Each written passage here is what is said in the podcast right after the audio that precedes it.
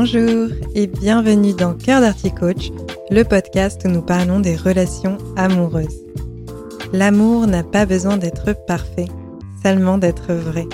Je vous livre des outils, des réflexions et des clés de compréhension pour y parvenir.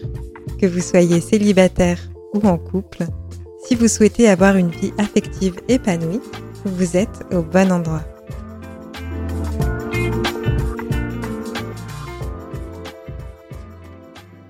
Bonjour à toutes et à tous, j'espère que vous allez bien. Aujourd'hui, je vais enfin pouvoir vous parler de la troisième étape du voyage du couple, qui est la lutte de pouvoir. Pour vous resituer brièvement, lorsque des personnes décident de se mettre en couple, elles démarrent un voyage.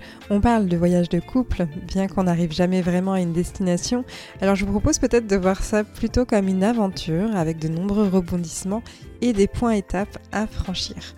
Et lors de cette expédition amoureuse, il y a 5 escales.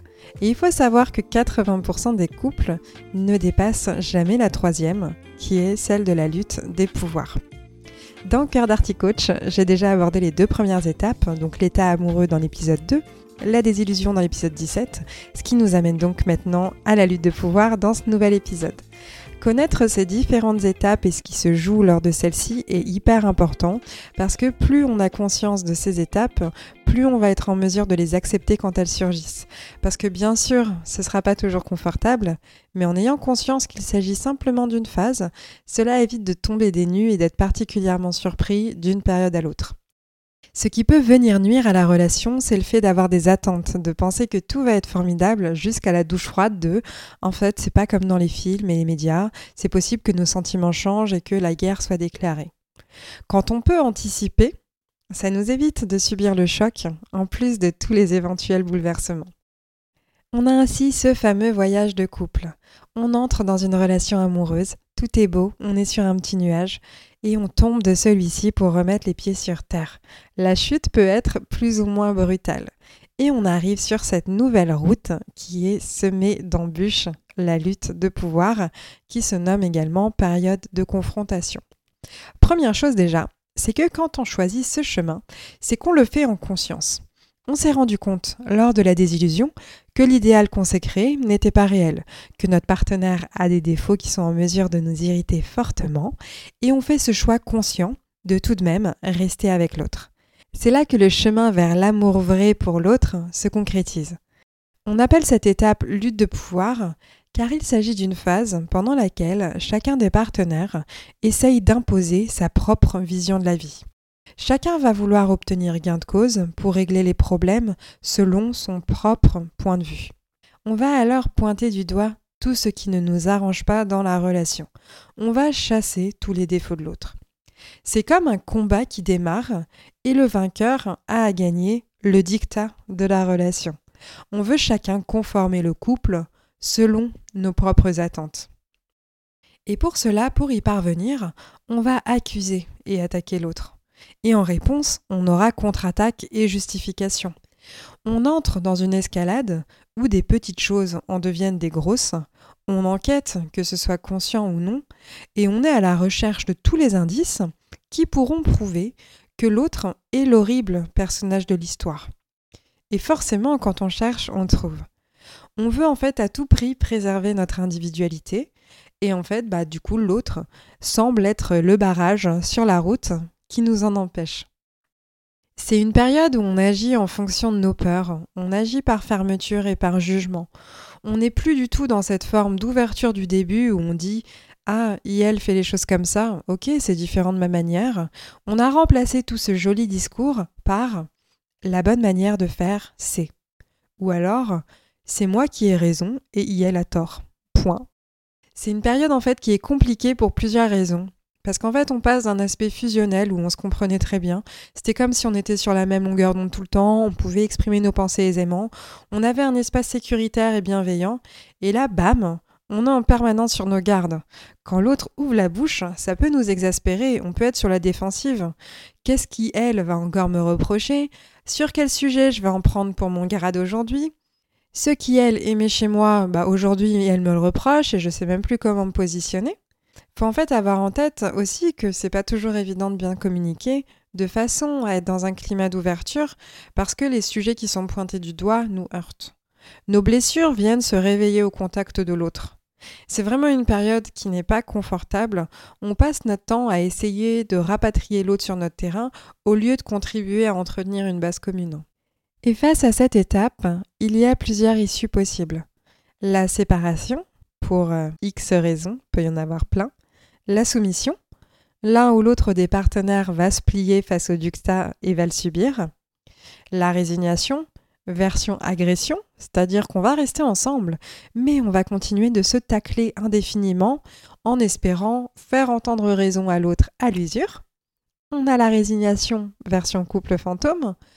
Donc on met un terme à tout ce qui pique émotionnellement et on vit un peu parallèlement.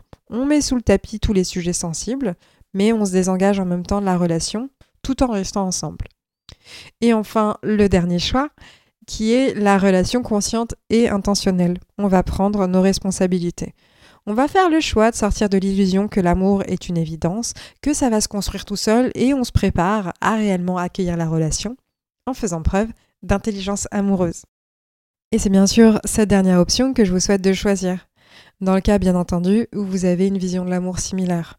Parce que rester ensemble avec des visions de l'amour qui sont différentes, c'est s'obstiner, s'évertuer à faire fonctionner quelque chose qui en fait ne fonctionnera pas.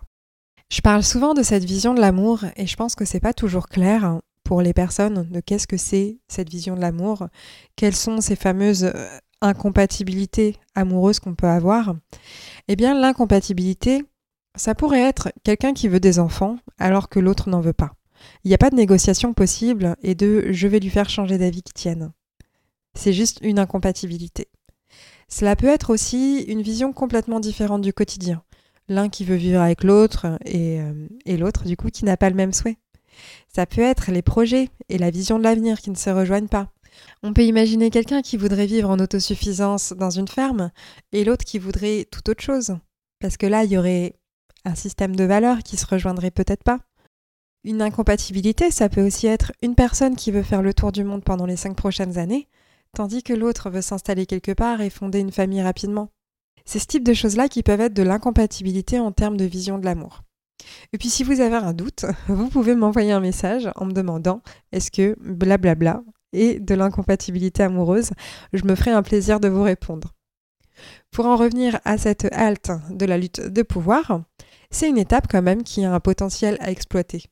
C'est lui de nous aider à bien définir le cadre de relation avec l'expression de nos limites et besoins respectifs. Vous êtes donc maintenant en mesure de vous demander qu'est-ce qu'on peut faire pour parvenir à traverser ce chemin jusqu'à la prochaine étape en faisant ce choix du couple conscient et intentionnel? Eh bien en fait on va prendre le temps de réellement connaître l'autre. Vous pouvez voir ça comme de l'apprentissage automatique. En informatique, on crée des intelligences artificielles qui vont apprendre au fur et à mesure. Plus vous allez leur donner des informations, plus elles vont être en mesure de répondre à vos besoins pertinemment. Elles peuvent même, avec l'ensemble de leurs données, anticiper et prédire des schémas et aussi la résolution de ces derniers. Dans la relation, c'est la même chose.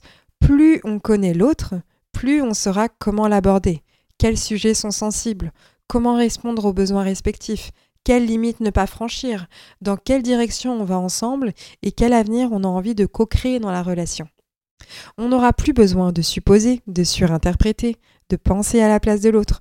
On connaîtra très bien notre partenaire, on verra les crises arriver et on sera en mesure de les aborder plus sereinement parce qu'on sera outillé pour. On a conscience qu'on ne peut pas transformer l'autre, mais que par contre, on a le pouvoir de transformer la relation. On apprend à habiter ensemble dans un espace où personne n'a raison ni tort. Et créer cet espace dans la relation, ça va pas forcément être quelque chose de facile et c'est pour ça qu'il existe des accompagnements comme la thérapie de couple, le coaching amoureux, ou avec l'aide d'un regard extérieur d'un professionnel, cela permet de faire évoluer la façon de communiquer, la connaissance de l'autre, la résolution des problèmes, etc. J'espère que cet épisode vous a éclairé concernant cette étape du voyage du couple. Je la trouve très importante à connaître, sachant que très peu de couples parviennent à la dépasser. Je vous invite d'ailleurs à regarder vos précédentes relations ou votre relation actuelle pour voir où est-ce que vous vous situez ou où est-ce que vous vous êtes déjà situé dans ce voyage. Et si vous avez l'impression de stagner aujourd'hui à cette étape, Vous pouvez regarder sur mon site internet ou mon compte Instagram. Je partage régulièrement des exercices ou des clés pour entretenir nos liens et nos relations. Ou bien sûr, vous pouvez me demander un accompagnement. Je serai ravie de vous soutenir dans cette phase. Je vous dis à tout bientôt pour un prochain épisode. Prenez soin de vous.